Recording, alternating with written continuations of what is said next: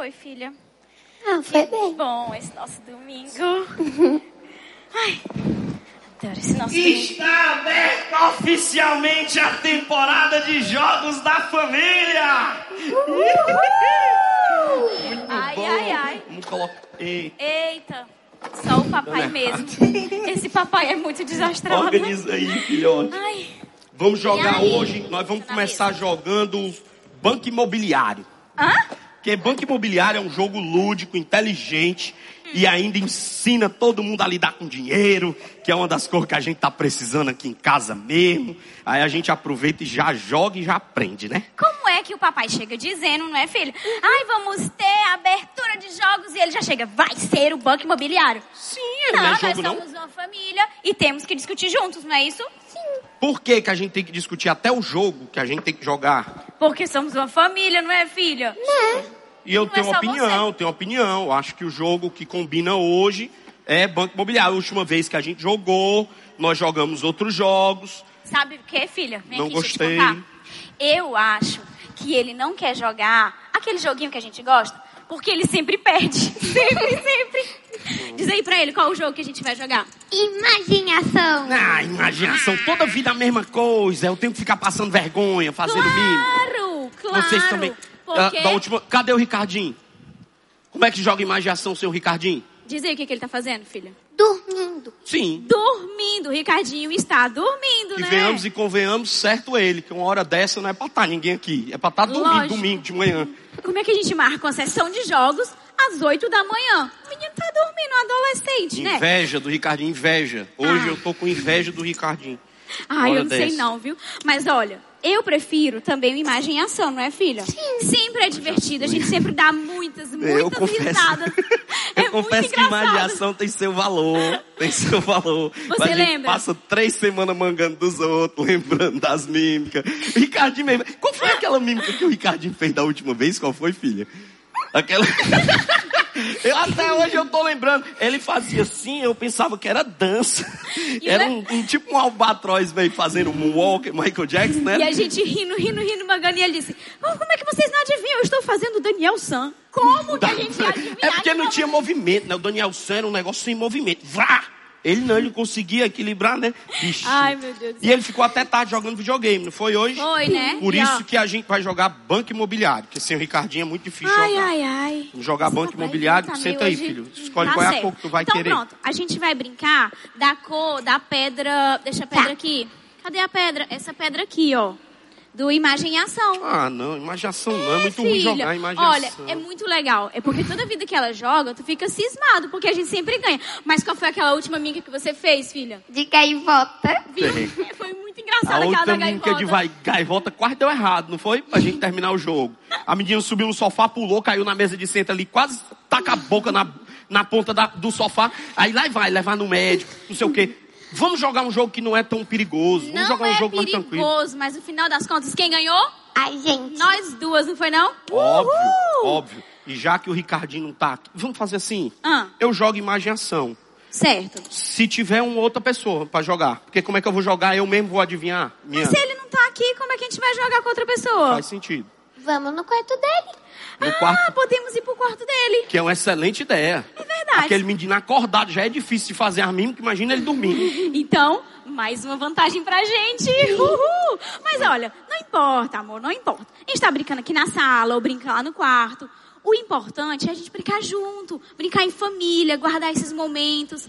Pra gente aqui, ó, ficar cada vez mais pertinho e ganhar É. cada vez mais. Eu sei porque é que vocês estão querendo jogar com o Ricardinho, que é quê? passar vergonha e eu de novo ter que dizer Não. que eu não consegui ganhar de vocês. Não é passar Vamos lá, vergonha, acordar amor. É menino. só ficar- Pega deixar- isso aqui, filho, pra gente deixar ir. tudo Aí lá, certo, se o que a gente Ricardinho- vai ganhar, não é, Se filha? o Ricardinho disser lá que quer jogar banco imobiliário, aí vocês depois não reclamam. Não, mas Eu se ele disser que vai avisando. querer jogar imaginação, a gente já ganhou, tá tudo certo. É.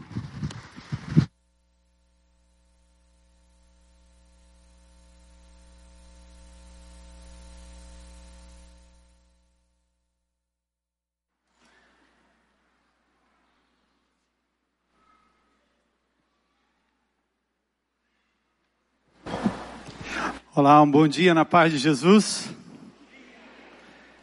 Eu continuo me chamando Armando. Eu não gosto de jogar nenhum dos dois jogos, mas a minha mulher gosta de jogar buraco. Buraco? Não, é. Como é que chama? Canastra. Como é? Hein? King? É, King é bom. King, King. A Emília sabe, né? Esse jogo do King é maior barato, porque fica. Quanto maior a família, melhor. Tem o rei, a rainha, né? Príncipe, princesa, conde, condessa, e aí vai, né? Aí tem o bobo e o bobão, né?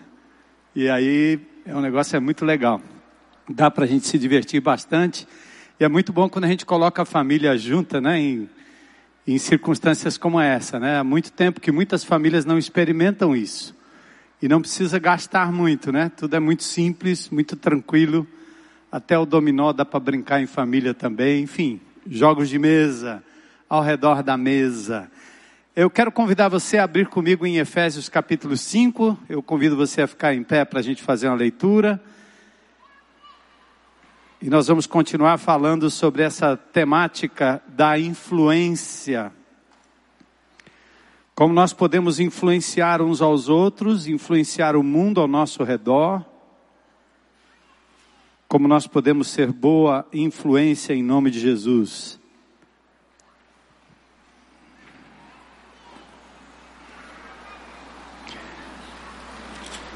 Efésios capítulo 4.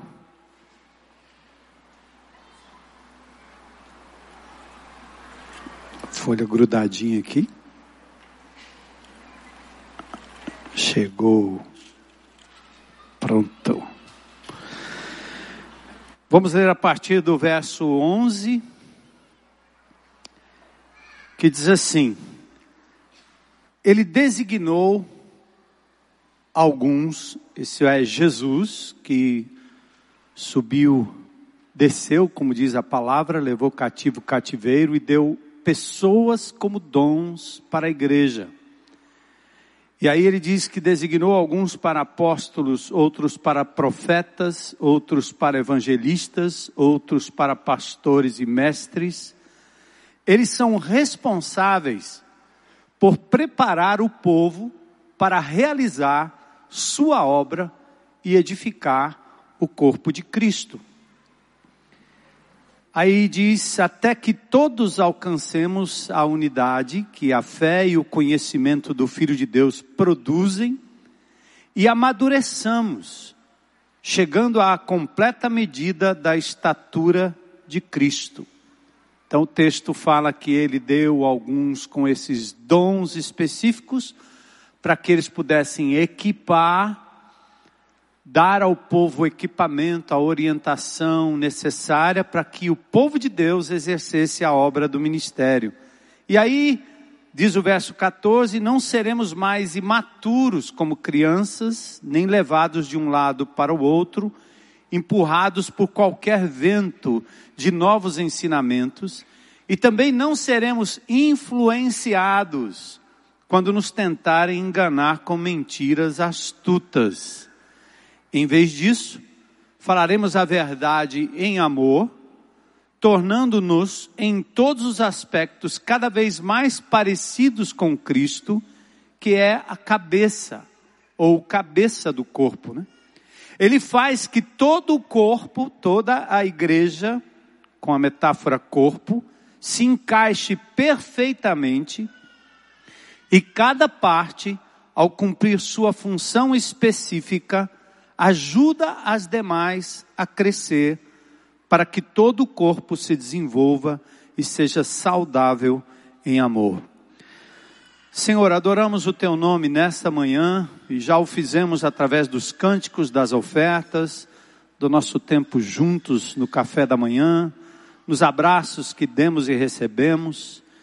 E agora, Senhor, nós também Queremos pedir que o Teu Espírito Santo opere no nosso coração, abrindo a nossa mente, o nosso entendimento, que, se possível, todos nós, cada um à sua forma, possa perceber o que Deus está falando hoje pela manhã através da palavra lida, explanada, dos exemplos dados, Senhor, para que possamos juntos como igreja continuar prevalecendo nesse mundo mal e fazendo da nossa comunidade, da nossa casa, um abrigo para aqueles que tanto carecem do amor de Jesus, de um norte na vida, de uma razão para viver. Te agradecemos pela igreja, corpo de vivo de Cristo, que junta pessoas tão diferentes, tão estranhas, Senhor, mas que nos une numa só fé, num só Senhor, e nos tornamos casa e morada de Deus. Então nós te adoramos por esse momento. Pedimos a tua bênção, orientação. O Senhor sabe que cada um chegou aqui com uma luta, uma dificuldade, uma necessidade. E que à medida que a tua palavra for pregada, à medida que nós te louvamos aqui nesse lugar, que o Senhor supra nossas necessidades, cuide daquilo que nós não podemos cuidar, faça em nós a tua vontade, tenha misericórdia de nós, do nosso país, do nosso presidente, do nosso governador, do nosso prefeito, enfim, misericórdia desses que governam nosso país. Que ajuda-nos também, Senhor, a governar nossas casas e aquilo que o Senhor tem nos colocado em mãos. Te agradecemos e te adoramos essa manhã em nome de Jesus. Amém. Podem sentar.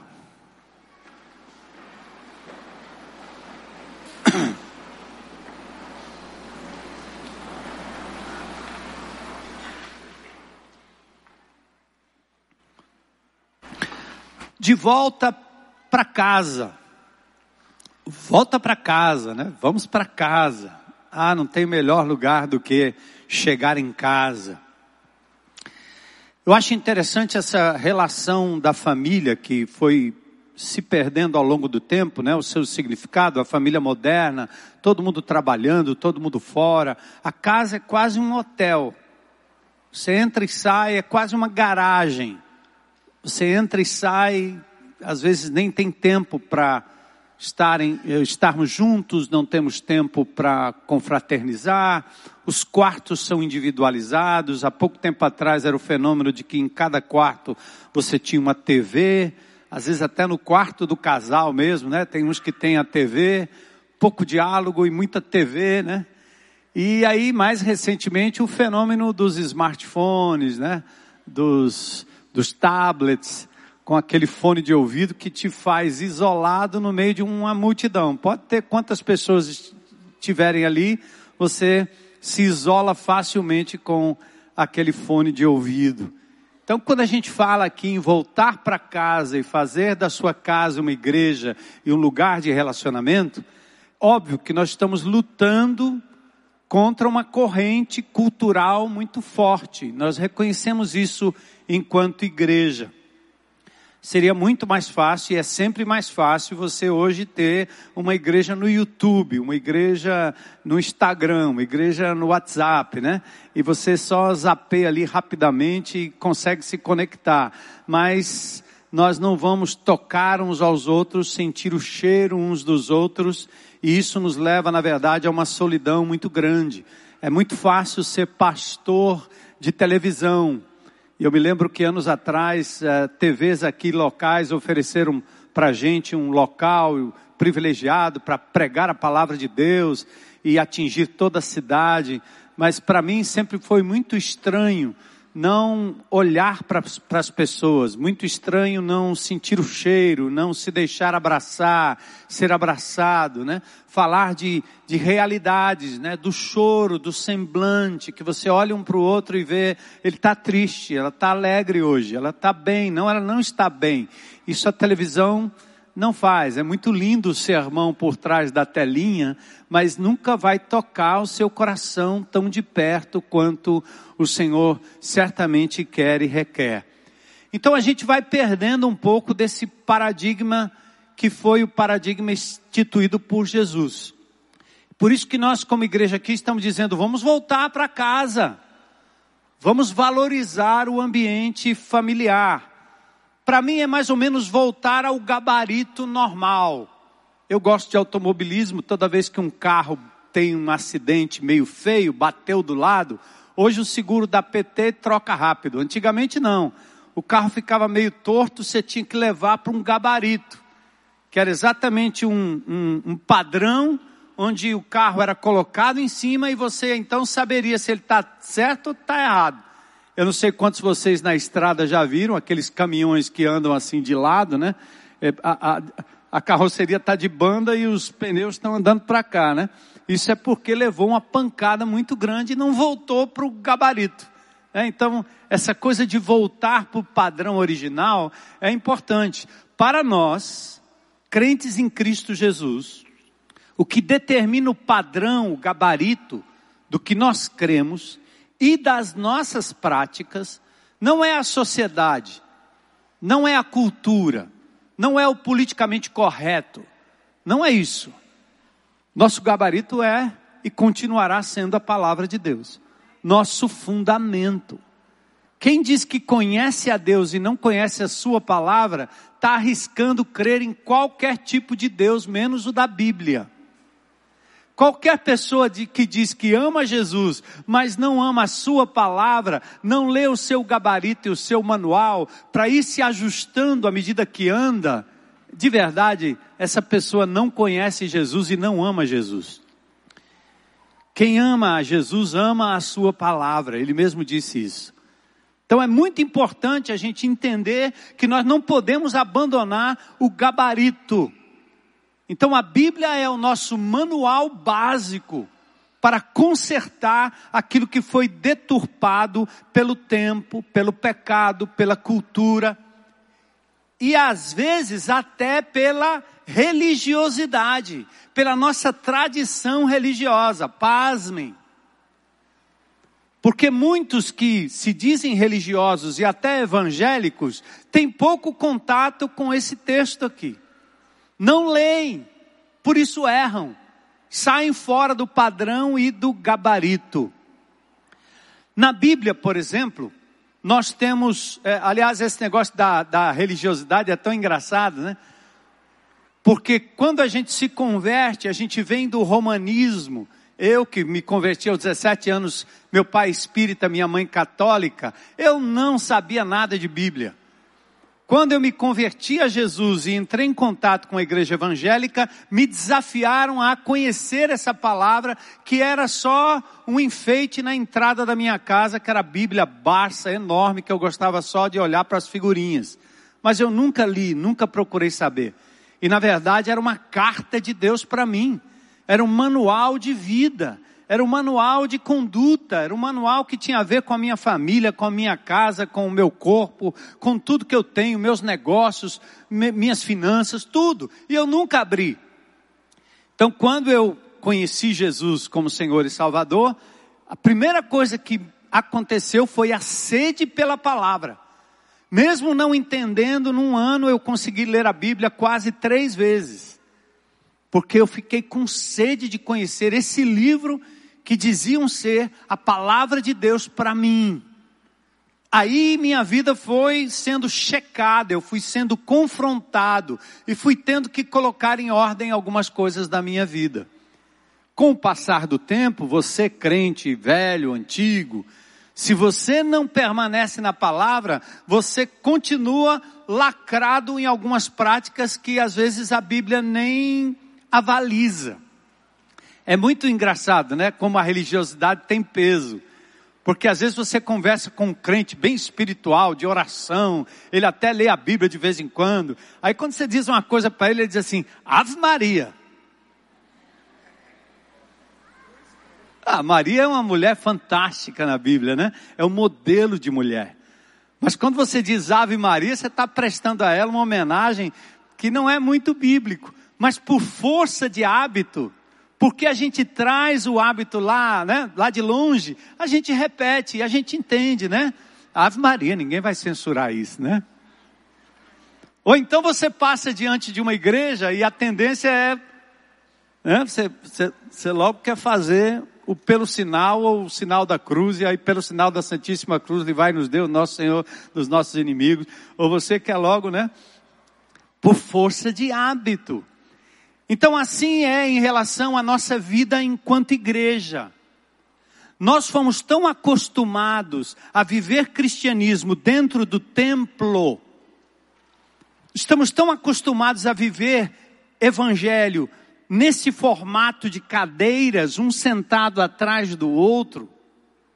Quando muito nós tínhamos prédios e os prédios eram construídos com salas onde você sentava numa classe. Que essa tradição ela é difícil de sair de você. Quando a gente diz para você que você deve ser o sacerdote de Jesus que a palavra de Deus está ao seu alcance e que Deus quer ter um encontro com você, você não acredita muito, porque você acha que o encontro é só naquele culto onde o pastor vai pregar e aquele cantor vai cantar e aí o Espírito de Deus, essa moça que cantou aqui, né? Que maravilha, essa mulher devia estar no, na, na, nas paradas de sucesso do, do Brasil, né? Aliás, todos que cantam aqui têm muita qualidade, né? e você fica tomado por um, o Espírito de Deus, né? Ele vem, dá até uns arrepiozinhos, não dá não? Que coisa, né? Você tem vontade de gritar glória a Deus e pular junto com o Valdo aqui na frente, né? Mas aí você fica com a noção de que essa presença poderosa de Deus, ela só vai acontecer se você chegar aqui. Não, ela acontece aqui, mas deve acontecer na sua vida pessoal, individual, e deveria acontecer na sua casa. Sua casa deveria ser um lugar de bênção. Mesmo que você seja o único convertido dentro do seu lar, você pode afirmar: minha casa, minha igreja. Porque ali você pode orar em nome de Jesus pelo seu marido, pela sua esposa, pelos seus filhos. Se você não puder fazer na cara dele, a hora que ele estiver dormindo, pode até ser que o camarada já não está nem sóbrio, né? Aí é melhor ainda, né? Porque o camarada está lá e tal, e você encosta lá a mulher de Deus, põe as mãos sobre ele, ameaça um beijo, mas antes ora em nome de Jesus, repreende a ação do inimigo, né? E que aquele homem seja guardado pelo poder de Jesus Cristo. Você está exercendo na sua casa um culto poderoso, invocando a ação de Deus e clamando em nome de Jesus pelos seus filhos, pela sua casa, pelos seus bens, por onde você pisa, pela sua empresa, por onde você anda. O povo de Deus é um povo cujo, cujo poder é ambulante, é para ir andando nas praças, nos lugares. Não deixe para fazer isso só no domingo. Amém? Aplaudam o Senhor, não a mim, ao Senhor. E eu sempre digo para os pastores lá fora, quando eu vou para eventos, eu fui agora, é, quase mil pastores lá no Rio, agora estive também num lugar abençoado, em Cocalzinho, numa missão que tira é, moradores de rua, 200 moradores de rua tirados de Anápolis, né? Está ali a geração que ama, né? Sabe bem o que é isso aí. Então, um trabalho fantástico. Né? Eu estive ali e eu estava dizendo para ele, para eles, na medida que você dá ao povo de Deus o empoderamento, o poder, para que o povo de Deus faça a obra do ministério e não espere que a liderança faça.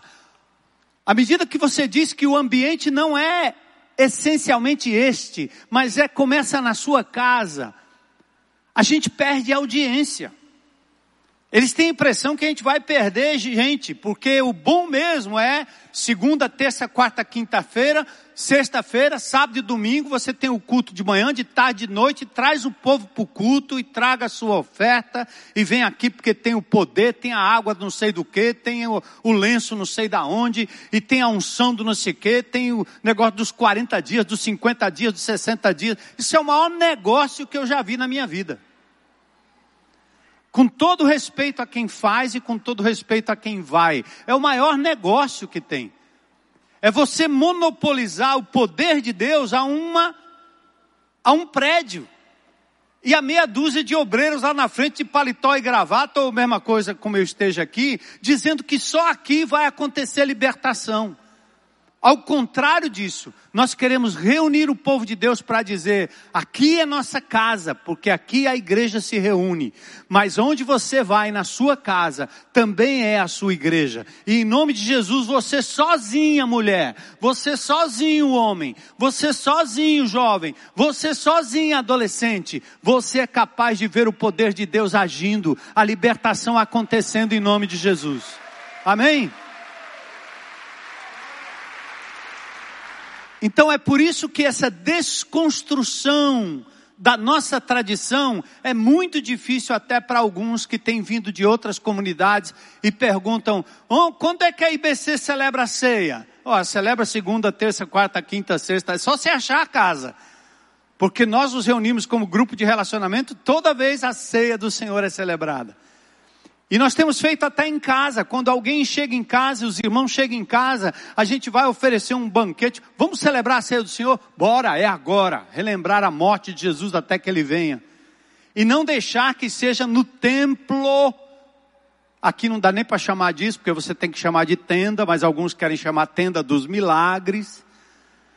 Mas o milagre vai acontecer na sua casa. Você vem aqui para ver a glória de Deus, para a gente ter comunhão, para a gente abraçar os irmãos, mas você é corpo vivo de Cristo ambulante na terra.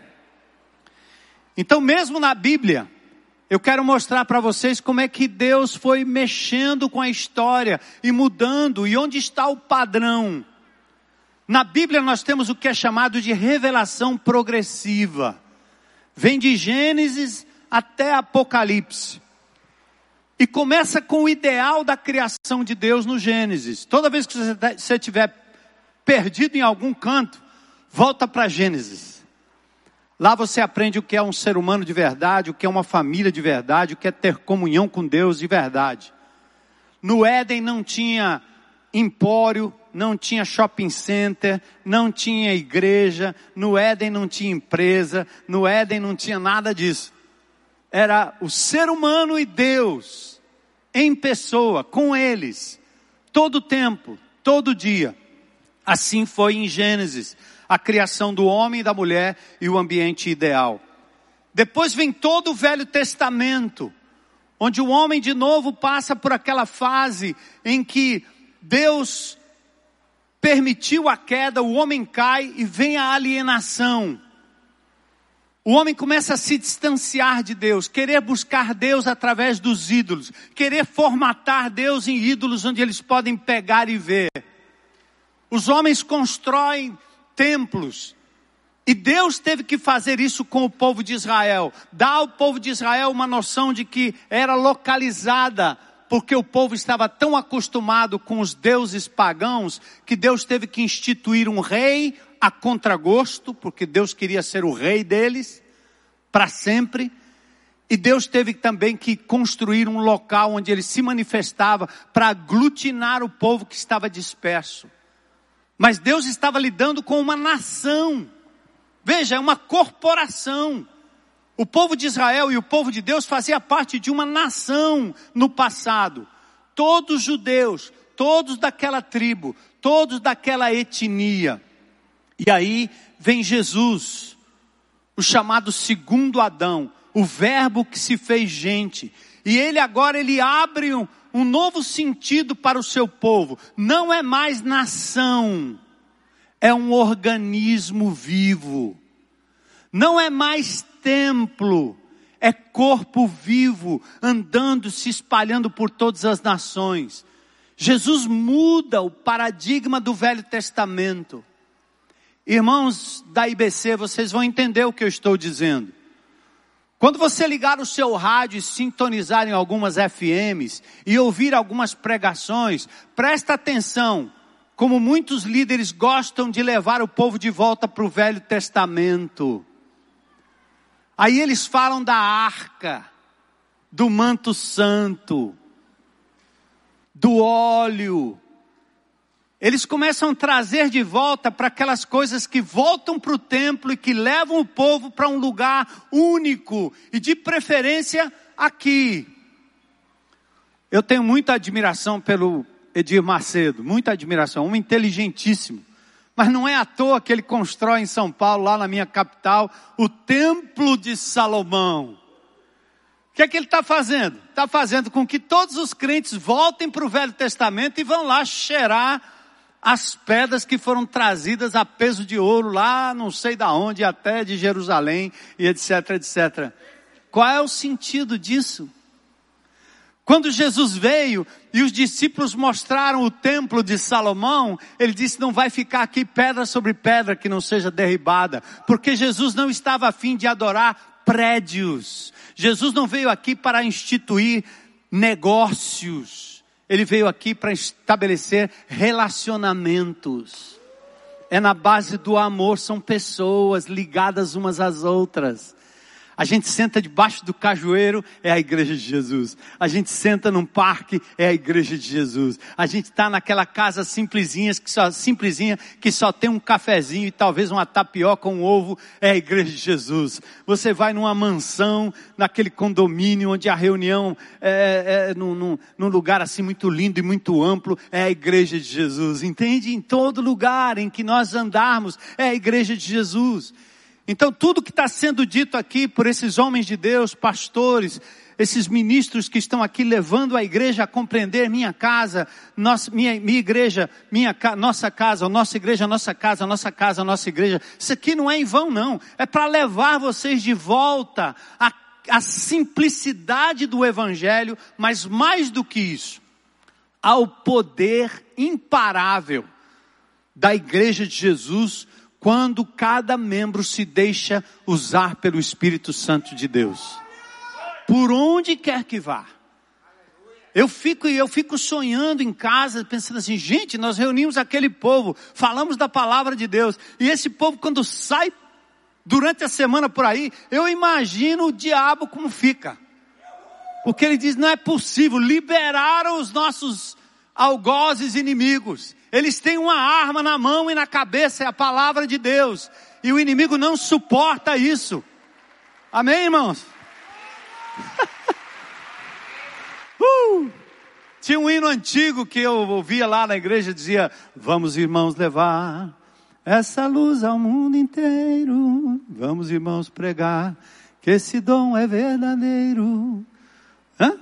Vamos irmãos dos no cordeiro que na cruz. É- vamos, irmãos, vamos, irmãos, ide, vamos. É assim. Na criação do homem temos a presença divina, a relação homem e mulher, o ambiente amplo e propício do desenvolvimento integral da raça humana. Foi a queda que trouxe conflito, que desmanchou a família. Foi a queda que trouxe isolamento, onde o indivíduo fica lá no seu mundo, ouvindo e vendo coisas que ele não se relaciona de verdade. Você está assustado com o número de suicídios que você está ouvindo? Vai piorar porque as crianças pequenas já não tem mais com quem se relacionar. O pai se cansa da criança e mete ela no, no, no, no, tablet ou smartphone e dá ela um joguinho. Já nem, nem falou a primeira palavra, já está sabendo jogar.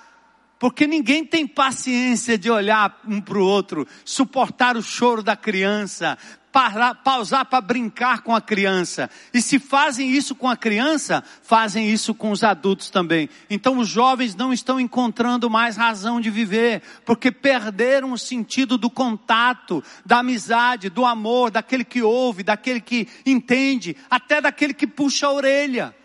Muitos jovens do centro socioeducativo diz, dizem, faltava alguém para me dizer não, faltava alguém para me dizer não. Então, olha a sociedade como ela está sendo construída, mas a igreja de Jesus tem que reagir. A queda trouxe o conflito. Deus vem intervindo para resgatar para si uma nação, um povo, mas sempre a partir de famílias, mesmo no Velho Testamento. O Êxodo falava da família. Anunciem a toda a comunidade de Israel que no décimo dia desse mês Cada família escolherá um cordeiro, um cabrito para fazer o sacrifício, um animal para cada casa. A Páscoa foi exatamente isso. A família reunida, celebrando a Páscoa. O anjo passa, passa por cima, palavra Páscoa, livra aquela casa e o êxodo não foi Moisés abrindo o mar, esse não foi o grande milagre. O grande milagre aconteceu na casa, quando cada família matou aquele cordeirinho, fez uma refeição que simbolizava o futuro cordeiro de Deus que tira o pecado do mundo. Foi assim que Deus trabalhou todo o tempo, na família, na casa, no ambiente menor. No Velho Testamento, as tendas de Sem, a família de Noé, a casa de Abraão, a família de José, o líder Moisés, a Páscoa familiar. Depois a nação peregrina, uma tenda e uma arca, a terra prometida, juízes, profetas, um reino humano, um rei, um templo físico, tribos dispersas e preservadas e profetas anunciando um novo tempo. Mas olha o que aconteceu com Jesus. Nação, templo, sacerdócio, rabinato, sinagoga.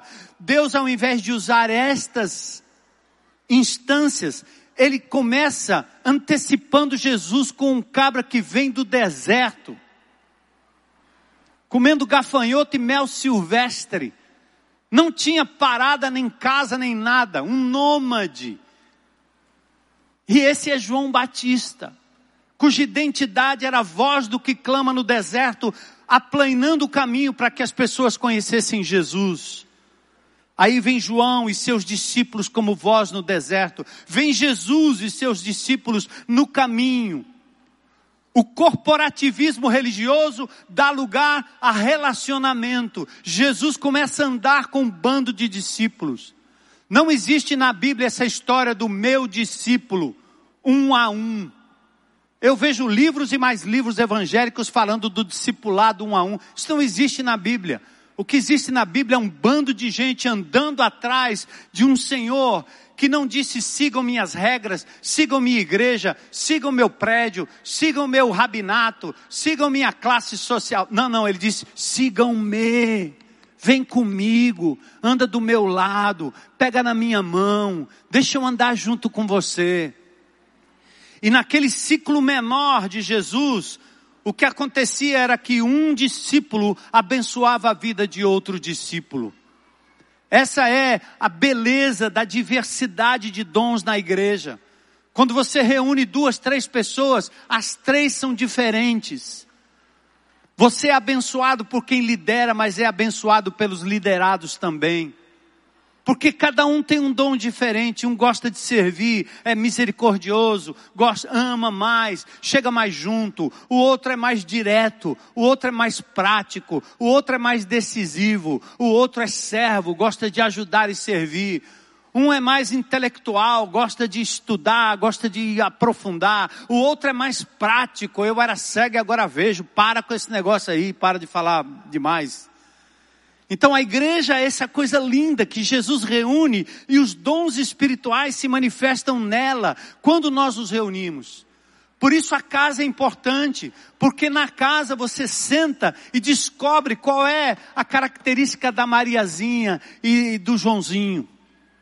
Eu sou pai de duas filhas, ainda hoje fico falando a mesma coisa, ela já, já tem quase 40 anos. Eu digo, eu tenho duas filhas, uma é cérebro e outra é coração puro. A Elissa parece que só tem cérebro, cabeça, profundidade no que fala, tranquilidade, racionalidade, estuda tudo, vê tudo. Ia para aula, voltava para casa, não vai estudar não? Disse, não, eu já sei isso aí. Ia fazer a prova, pronto, tirava nove, tirava dez. Quando tirava nove e pouco, chorava, porque era nota baixa. Aí Deus, ao mesmo canto, no mesmo lugar, me deu uma menina que desde pequena chorava pelos, pelas tampas. Estava lavada, limpa, alimentada, mas chorava. E a mãe, paciente, eu dizia, deixa chorar. Eu estudava com a Midian do meu lado, chorando. Parece que Deus me dava um dom de, eu não sei o que era aquilo, se ele botou um fone de ouvido virtual, né? E pode chorar aí, deixa chorar. Ai, tudo era demais. A Elissa vinha com um corte no, na, na, no, no, na mão, no pé. Cadê esse corte? Não chorou não, menina? Não. A, a Midian, ao contrário, uma, uma raspadinha. Ah, eu quero ir para o hospital. O que é isso? Coração, emoção, abraço, presença, amor, cuidado, características lindas de duas criaturinhas.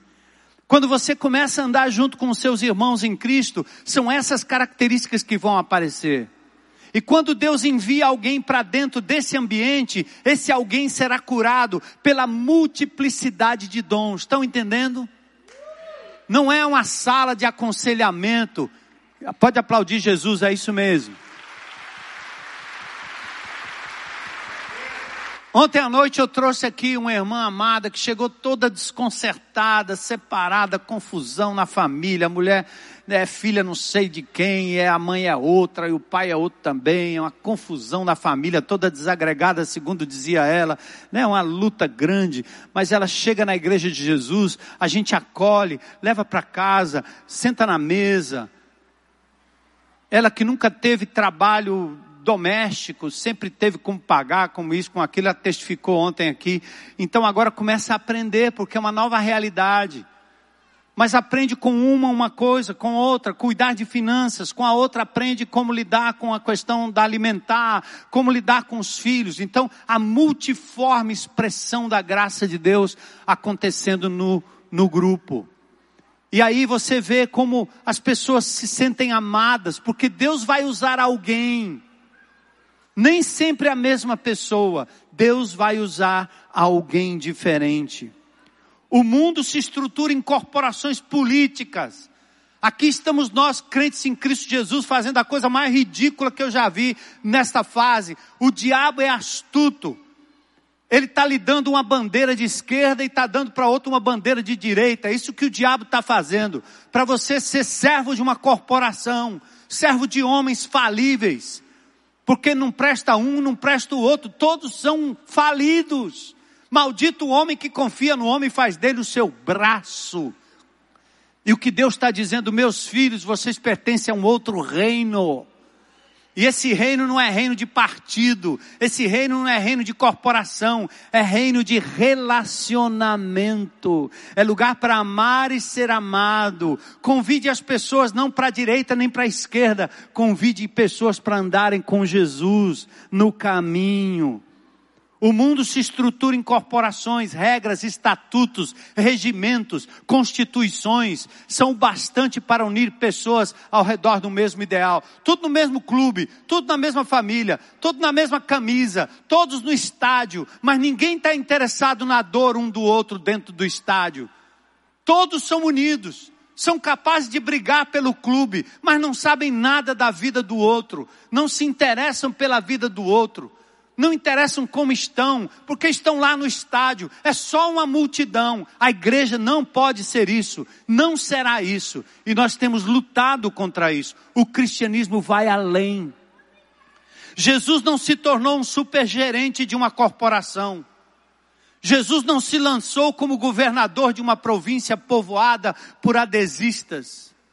Jesus não foi chefe de um condomínio, nem foi um rabino mestre fundador de uma escola. Ele não fundou uma escola. Jesus usava a técnica dos rabinos. Porque, sabe como é que ele sentava para conversar com seus discípulos? Ao invés de fazer o blá blá blá que nós estamos acostumados, né? A doutrina tal, doutrina tal, e você, toda vez que alguém tem um problema, você despeja uma, um, um 50 versículos na cabeça da pessoa. Sem antes dar um abraço, sem antes falar, sem antes conversar, sem antes ser empático. Sabe como é que Jesus usou o método dos rabinos? O método do rabino, sabe qual era? Fazer pergunta. Como é que você está? Como é que você vê Jesus? Como é que você vê o mundo? Como é que você se vê? Então Jesus não tinha, nós aprendemos isso na igreja evangélica. Você senta com um evangélico, um, um, um camarada que é tradicional, de igreja, rato de igreja, né? Aí tem alguém doente, necessitado e carente. Ele tem logo 200 versículos para o cara, não pergunta nem o nome. É por isso que muitos não entendem o celebrando a restauração. Porque as pessoas sentam numa mesa como se fosse de família ali e cada um conta o seu problema e o outro não tem um sermão para dar, porque não é um sermão que a pessoa precisa, ela só precisa ser ouvida. Ouve minha dor, amém? Isso é relacionamento. Então, no seu GR, se tiver alguém lá que fica com a Bíblia querendo dar na cabeça do camarada, e geralmente aquelas Bíblias enormes, Bíblia para você meditar de manhã, Bíblia para você estudar pessoalmente, ouvir Deus falar, faça lá. E quando você for tratar com pessoas, você precisa primeiro estabelecer um elo de relacionamento. E na família é assim. Você ama a criança, depois você repreende. Se você repreende sem amar, você cria filhos rebeldes. Os filhos viram as costas para os pais, porque chegam de noite, querem dar regra sobre regra sobre regra sobre regra. Eu talvez seja um dos pais mais duros que vocês podiam imaginar. Eu talvez fui um dos pais mais duros. Já contei várias vezes aqui. Minhas filhas andavam no, no a gente vamos para o shopping, vamos para o shopping. Só que nós não vamos comprar nada lá. E vocês vão andar lá e não vão ficar mexendo nas coisas, não. É certo, certo, tranquilo. A ordem era essa. E nós íamos para o shopping e as duas no shopping assim. Aí vamos brincar aqui no pátio, pronto, pronto, mão para trás, não precisa não. Mas entrou na loja, tira a mão. E quando tinha a tentação de fazer o que não deveria fazer, o papai só levantava aqui, ó, e mostrava. Esse olhão meu assim, ó.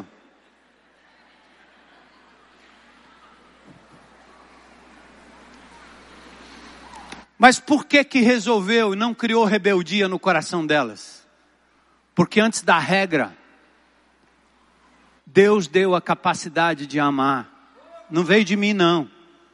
Amar, cuidar, abençoar, brincar, passear, ir para a praia, tomar água de coco, ir para o jogo onde ela ia jogar, ir para as coisas que ela gostava de fazer, estimular, incentivar, é assim. Então é assim que o, o corpo de Cristo pode e deve funcionar como uma família, como uma casa onde você realmente pode não apenas repreender as pessoas, como se ali fosse uma aula, ou transformar uma classe, uma casa ao redor da mesa, numa classe, onde um professor guru do, do evangelho vai agora dizer to, para todo mundo o que tem que acontecer. Vocês não acreditam e precisam acreditar que um novo convertido, cheio do Espírito Santo, com a palavra de Deus nas mãos, ele tem o que compartilhar, porque Deus fala com ele como fala comigo. Deus fala com o bebê na fé como ele fala comigo, que sou velho, antigo na fé. E não tem melhor lugar do que a casa. O cristianismo vai além disso.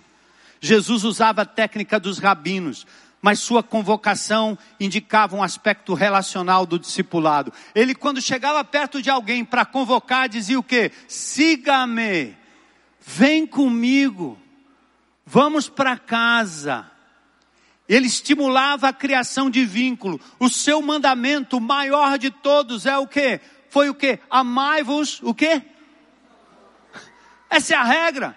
Ele disse, você cumpriu toda a lei se você fizer isso. Então é relacionamento, não é adesão a um time, a um clube, a uma igreja, mas é uma vida que nos conecta pelo amor, na grande congregação e no pequeno ajuntamento. Esse ousado plano de edificar a igreja é através da mútua edificação. Vamos ao exemplo da família. Imagine pai, mãe e filho. Quando nasce a criança, o pai não põe sentadinho e começa a dar uma aula de como, por exemplo, a mamãe, mamãe, o bebê nasce aí põe o bebê sentadinho, diz, agora eu vou te dar uma aula sobre amamentação, sucção, leite, vai doer, pobre da criança, não quer saber disso, amamenta a criança, mulher que ela vai aprender. Essa coisa é instintiva. É assim a vida cristã. Não é tudo que você fica dando uma aulinha para o outro, não. Caminha junto. Faz o bem, a pessoa aprende. Exerce misericórdia, a pessoa aprende com você. Ama e abraça, a pessoa aprende a abraçar. Tem gente que entra aqui parecendo um poste duro. Não abraça ninguém. Tá todo mundo se abraçando, o cara fica ali sentado ali, ali. Abraça esse camarada que uma hora ele quebra. Eu já fiz isso com um traficante, o um camarada traficante do tráfico, todo tatuado, perto daquelas motos, o cara, o cara tá num, num, num lugar assim, paupérrimo, as casas tudo, essa, aquilo ali, o cara não era para ter nenhuma bicicleta. Aí o cara com a super moto daquelas violentas que deve custar uns 30, 40, 50 mil reais. E o cara sentado aqui, sem camisa, todo tatuado. Olhei de longe, vi os caras ali, eu disse, eu vou lá. Eu vou lá. Aí fui chegando, e aí, camarada, tudo bem? Beleza, cara? Eu não falei nada, só dei uma. Eu quero te dar um abraço, ó. O bicho. Muito estranho, não é não? Estranho. Alguém abordou ele com a arma e ele não pôde como reagir. Ele não teve como reagir. Por quê? Foi a arma do contato, do amor. Aí eu olhei, olhei assim, falei no ouvido dele, né? Que Jesus o amava. Que não importa o que ele tenha feito, não importa o que ele esteja fazendo, não importa o que ele iria fazer. Eu disse, onde você estiver, mesmo que seja na cadeia, macho, volta para Jesus, entrega a tua vida a Jesus, que Ele quer te amar, como aqui eu estou te dando esse abraço aqui em nome dEle, tá certo? Valeu, cara, Deus te abençoe, você é muito lindo, cara. Tchau. Jesus nos chamou para isso. Para amar o perdido, para parar, para olhar para as pessoas. É muito lindo esse evangelho. Esse é o exemplo de família. Onde é que nós aprendemos uns com os outros? Qual arranjo de classe ou exposição individualizada, isolada, pode proporcionar maior crescimento, senão a convivência, a mutualidade, as diferenças, a complementariedade? Ontem, no sábado da liderança, e eu vou passar rapidinho aqui, tomar só alguns minutinhos mais de vocês. Eu descobri no Evangelho de Lucas e vi esse, esse alinhamento, aliás, essa lista, e, e achei super interessante. Como no Evangelho de Lucas, Jesus atua em casa. Ele foi buscar Mateus lá na coletoria. Mateus provavelmente era um daqueles camaradas corruptos, cobrador de impostos, daquele que gosta da propina. Jesus vai lá, chama Levi para segui-lo. Levi abandona tudo e está impressionado com aquele homem que passa e chama aquele indivíduo e chega perto dele quando os judeus o odiavam aqueles indivíduos ali. Jesus vai, chama aquele, segue-me.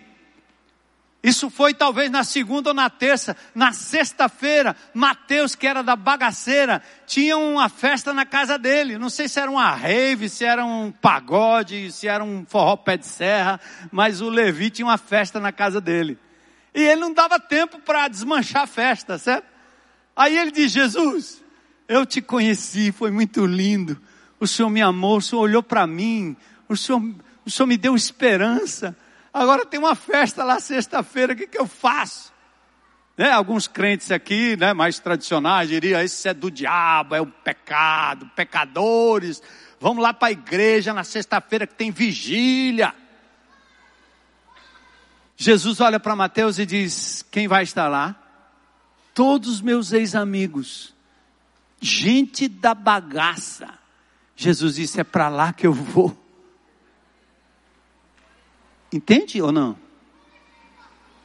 Jesus é para lá porque eu vou. É, é lá que tem gente que precisa do meu amor e da minha presença como você precisou naquele lugar isolado. E Jesus vai para a casa de Mateus a festa dada por Mateus. Eu imagino ele lá no meio, conversando com um, conversando com outro. Talvez ele não pegou o microfone e deu um sermão lá, porque era muita bagunça. Mas ele falou com um, falou com outro, e Mateus dizia: Esse, quem é esse cara aí, sentado aí, que não está dançando forró? Esse indivíduo aí, quem é esse aí, que não está tomando uma cachaça, uma cervejinha? Quem é? Quem é? Foi esse que me deu vida, foi esse que me deu sentido, foi esse que me restaurou, foi esse que me fez reencontrar com a vida. E aí os amigos diziam, rapaz, vamos chegando perto de Jesus, daqui a pouco o forró estava parando quase, porque todo mundo estava lá querendo saber quem era esse homem maravilhoso que estava ali amando aquele pecador. E aqueles pecadores, percebe? Traz para dentro da sua casa. Jesus estava certa vez também na casa dos fariseus para um jantar. Uma mulher pecadora vai passando e ela entra para abençoar Jesus para lavar-lhe os pés, para derramar nardo puro nos seus pés. Ele não rejeita, ele diz: vem, entra. Outra hora Jesus está no meio de uma praça, o povo, cinco mil pessoas, os discípulos, manda esse povo embora. Jesus disse: Não, vamos ajeitar a comida para eles. E aí Jesus multiplica os pães e os peixes, e o que acontece? Jesus diz uma frase linda ali. Ele diz assim: Diga a eles que se sentem na grama, em grupos, e nós vamos alimentá-los. Olha, ele fez foi um GRzão, muito GRs numa, hein? Senta aqui na praça. Senta aí, povo, senta aí, de 10 em 10, de 30 em 30. Ele até falou 50 e 50. Pense num GR grande, né? Mas ao redor da comida, alimentando, abençoando. Jesus lava os pés aos discípulos. Naquela última ceia que ele tem com eles. Olha de novo ele em casa. Jesus com seus discípulos, ministrando a vida uns dos outros. Não era só Jesus falando, eles aprendiam uns com os outros. Depois Jesus ressurreto aparece no caminho de Emaús, estranho, andando com seus discípulos, eles não percebem quem é. Depois eles convidam Jesus para entrar em casa. Jesus senta à mesa. Quando Jesus pega o pão e parte, eles ah, disseram: não é possível, é Ele, é o Cristo ressurreto comendo entre a gente. Depois Jesus se afasta e vai agora onde os discípulos estavam todos reunidos, todos com medo. Jesus entra ali e de novo a ceia, a comida. Lembra quando ele fala com Pedro? sobre a pesca, daqui a pouco ele mesmo pega o peixe, assa o peixe e, e, e come ali numa refeição íntima. Onde é que nós vimos esse Jesus com uma varinha na mão e um livro de teologia ensinando uma classe? Você não vai ver isso. O nosso Jesus é gente que gosta de gente, que se relaciona e que usa a casa como lugar primário de bênção. Então transforma a tua casa numa igreja em nome de Jesus. Se você está num GR abençoado, está indo tudo muito bem, sonhe que um dia você também será um facilitador de GR, começando pela sua casa, andando nas casas, sentando e pregando a palavra de Deus. Lá é lugar de crescimento, de edificação. Eu vou terminar aqui mencionando só textos bíblicos e os lindos, alguns deles, os chamados mandamentos recíprocos. Eu quero não só dizer que a, a casa é o lugar onde você pode interagir, aprender uns dos outros, servir de acordo com os dons, se manifestar na multifacetária habilidade de cada um, de acordo com os dons espirituais. Mas olha as coisas lindas que acontecem, não aqui, porque não tem como. Aqui vocês estão ouvindo a palavra, estamos celebrando juntos, como se fosse uma grande praça pública. Mas os mandamentos recíprocos, que são mais de 40 no Novo Testamento, tudo tem a ver com algo que deve acontecer ao redor da mesa. Atentem comigo, e agora é só texto bíblico e a gente encerra. Pode o pessoal do louvor subir aqui se quiserem. Paulo diz assim, ó, em Efésios 5: tenham cuidado na maneira como vocês vivem. Não sejam como insensatos, mas sejam sábios. Aproveitem o máximo cada oportunidade, porque os dias são maus. Não sejam insensatos, procurem compreender qual é a vontade do Senhor. Não se embriaguem com vinho o contexto é a mesa em que há contenda, mas encham-se do espírito. E aí ele diz assim, ó: enche-se do espírito, falando entre vocês com salmos, hinos, cânticos espirituais. Isso não acontece aqui, porque é daqui para lá, é daí para lá. Mas quando você senta à mesa, salmos, hinos, cânticos espirituais, ensino, doutrina, palavra, compartilhamento. É nesse ambiente da casa que acontece. Agora eu vou ler para vocês rapidamente alguns mandamentos recíprocos. Olha aí, qual o contexto onde isso pode ser implementado? João 13:34, amem-se uns aos outros. Romanos 15, 73, é, aliás, não é 7,3. Romanos 15, acho que 23. Aceitem-se uns aos outros. 1 Coríntios 16, 20. Tenham igual cuidado uns pelos outros. 1 Coríntios 12. Sujeitem-se uns aos outros. Efésios 5, 21. Suportem-se uns aos outros. Aqui é fácil. Você está só vendo a nuca do teu irmão aí. Tá vendo aí o cabelo dele? Ou dela? Aqui não tem que suportar nada. Só no trânsito, na hora de sair, né? Um quer sair mais cedo, quer sair mais rápido, fechou o outro. E a espiritualidade vai para o espaço bem rápido. Mas nós vamos praticar generosidade, né? Mas lá no grupo não. Você tem que suportar uns aos outros. Aquele irmãozinho, ele é daquele jeito mesmo. Aquela irmã é assim mesmo. Olha os mandamentos que protegem a igreja, o corpo. Não tenham inveja uns dos outros. Deixem de julgar uns aos outros. Não se queixem uns dos outros. Tiago 5:9. Não falem mal uns dos outros. Tiago 4:11. Não mordam e não se devorem uns aos outros. Gálatas 5. Não provoquem uns aos outros. Não mintam uns aos outros. Colossenses 3, 9 e 10. Confessem seus pecados uns aos outros. Tiago 5,16. Perdoem-se uns aos outros. Onde é que isso pode ser praticado? Casa. Edifiquem-se uns aos outros. 1 Tessalonicenses 5 encorajem uns aos outros, ensinem uns aos outros. Ele não diz que é um bando de guru, de teólogo, de seminarista, de pastores, não, é, não diz isso. É uns aos outros. Aconselhem-se uns aos outros. É a maior terapia. Você está pagando caro para fazer uma terapia, é? Vá para o GR. é de graça. Se precisar algo mais especializado, Vá para o Celebrando a Restauração. Falem entre vocês com salmos e hinos, cantem. Sirvam uns aos outros, Gálatas 5,13. Levem os fardos pesados uns dos. Eu tenho um fardo, mas o fardo do meu irmão, quando ele abre a boca, eu vejo que é muito mais pesado que o meu. Aí eu ouço, carrego com ele, e logo, logo o Senhor vai aliviando os dois fardos, né? Glória a Deus, né, irmã? É lindo. Sejam hospitaleiros uns com os outros. Abra sua casa. Ah, eu não posso dar um banquete. Não dê, não. Outro dia, uma irmã amada, né? Até do nosso GR. E ela tem uma, uma casa que, que faz comida para fora, bolo. Então a gente ia na, na casa dela, seu GR lá. Ela queria uma lista. Manda uma lista de quem está indo na minha casa hoje. Aí eu olhei, para que, que ela quer uma lista? Né? Pode ser que possam ir 3, 4, 5, 10, 20, 30. Mas ela queria uma lista, porque ela ia fazer comidinha especial. E naquela casa tem comida muita. Né? Porque ela é, tem um buffet fácil, não precisa fazer, né? Ali é. Os funcionários fazem tudo, prepara tudo. Imagina a gente chegar naquela casa, pense no buffet lindo.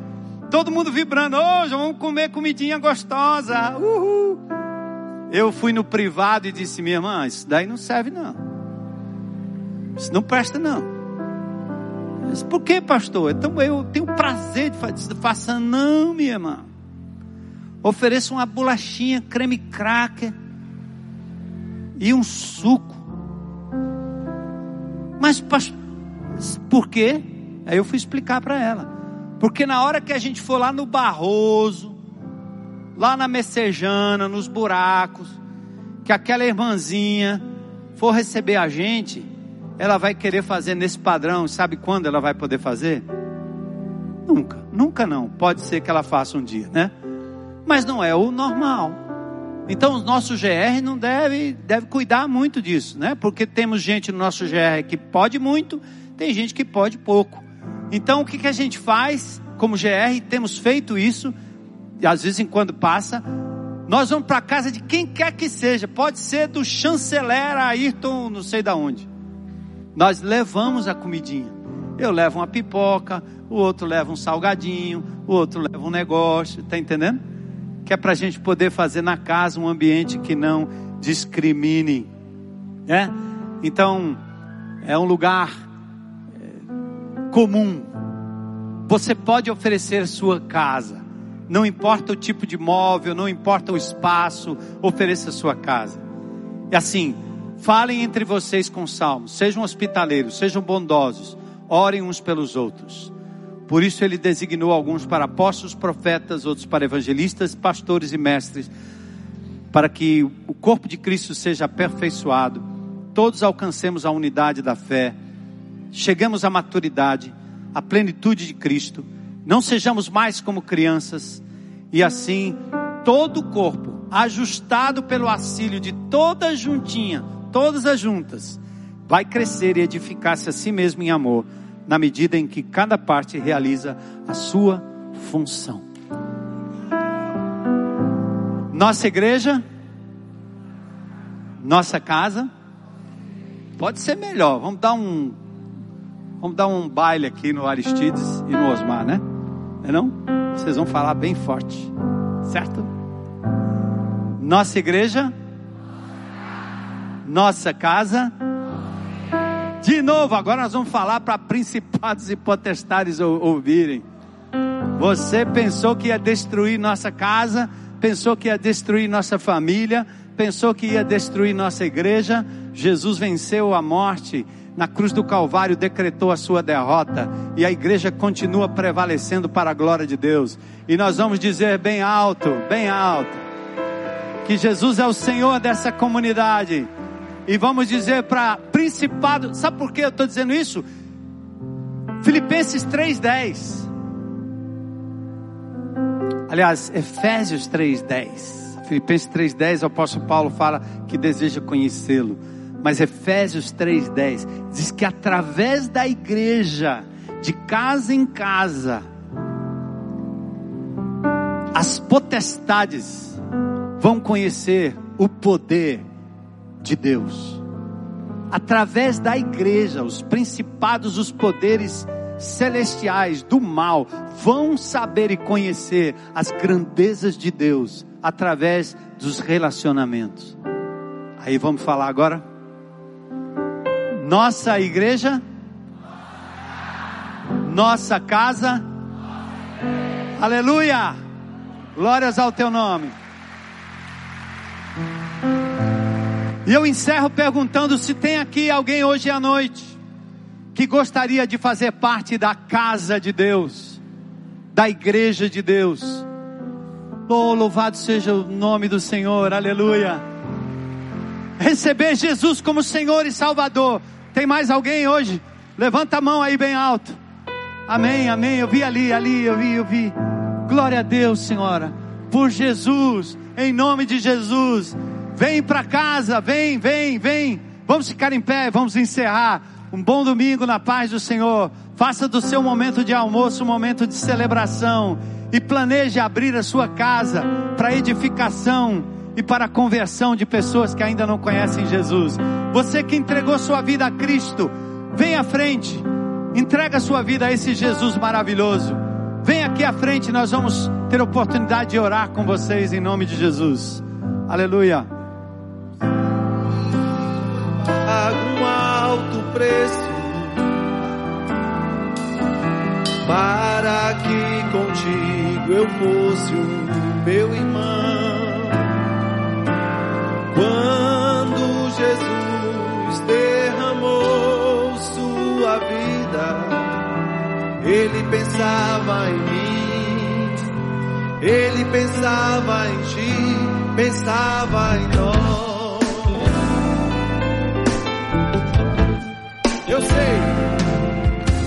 Eu sei que foi pago um alto preço para que contigo eu fosse meu irmão. Quando Jesus derramou sua vida, ele pensava em mim, ele pensava em ti, pensava em nós. E nos via redimidos com seu sangue